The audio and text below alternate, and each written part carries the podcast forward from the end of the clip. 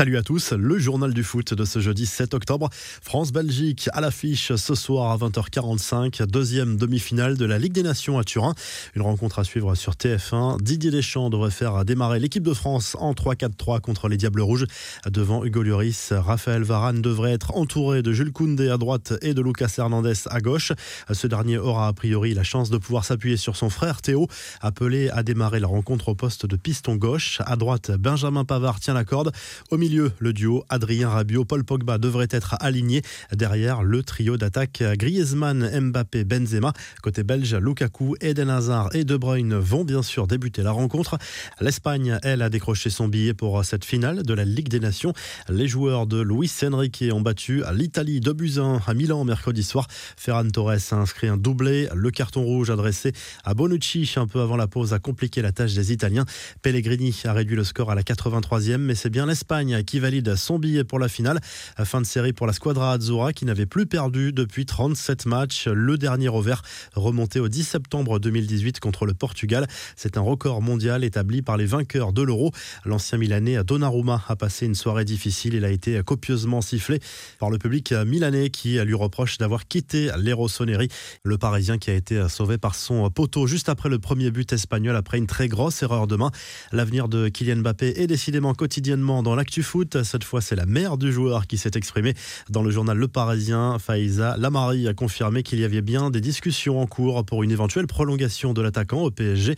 Entre les lignes, elle fait néanmoins comprendre que son fils ne doit pas être retenu contre sa volonté. Kylian a besoin d'être épanoui. S'il est malheureux, il est capable de vous dire j'arrête ma carrière. Avec Kylian, tout peut changer du jour au lendemain, a expliqué à cette dernière avant d'évoquer son été agité. Il y a quatre ans, le Real était plus attractif que le PSG et on a choisi le PSG. Cet été, Kylian avait décidé le Real car il voulait réaliser son rêve et être au début de l'histoire. Kylian veut se trouver au centre d'un projet sportif, a confié la mère de l'attaquant parisien. Faiza Lamari a expliqué par ailleurs avoir dit à son fils qu'elle n'avait pas apprécié qu'il traite Neymar de clochard lors du match PSG Montpellier. Elle décrit affectueusement son fils comme un sale gosse et un provocateur. Pas de doute, Lionel Messi est heureux à Paris. L'international argentin ne s'était pas exprimé en longueur depuis sa signature au PSG. Cette fois, il a accordé un entretien à France Football qui sera diffusé en intégralité ce samedi. France Football qui garde le suspense. Aucun extrait de l'interview n'a été diffusé en avant-première, si ce n'est cette phrase Je ne me suis pas trompé. On peut clairement imaginer ici une référence à son choix de signer au PSG. On sait que Messi parlera notamment de sa relation avec Neymar et Kylian Mbappé également. Les infos et rumeurs du mercato, ça commence à se préciser pour l'avenir de Paul Pogba. Le milieu de terrain sera en fin de contrat avec Manchester United en juin 2022 et doit donc prendre une décision, soit prolonger, soit mettre fin aux négociations et partir l'été prochain. Mais sa priorité serait désormais d'étendre son bail avec les Red Devils. Autre joueur très convoité, le jeune Karim Adeyemi, 19 ans, révélation du RB Salzbourg cette saison.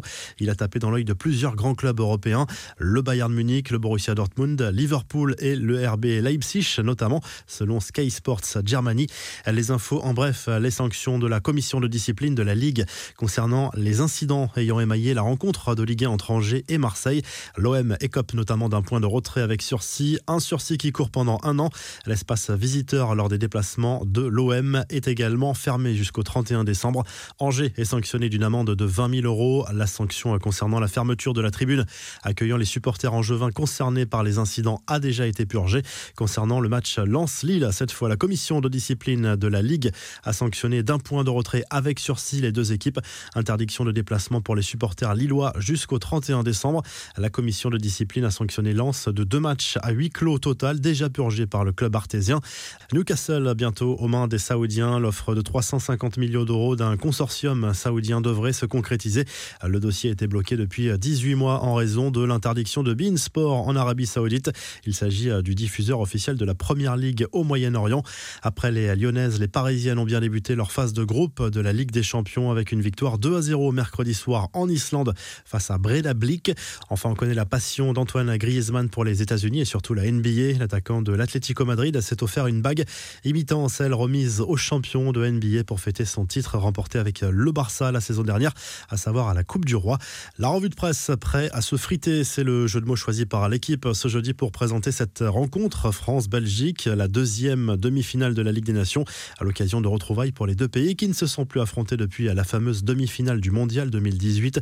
En Italie, la Gazette dello Sport revient sur la fin de série de la Squadra Azzurra battu pour la première fois depuis plus de trois ans contre l'Espagne en Ligue des Nations.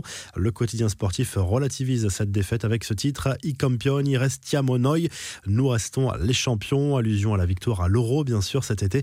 En Espagne, Marca se félicite du succès espagnol contre les Italiens et se projette déjà sur la finale. Le quotidien sportif salue également la performance du jeune Gavi. Le milieu barcelonais est devenu à 17 ans et 62 jours le plus jeune international espagnol de l'histoire.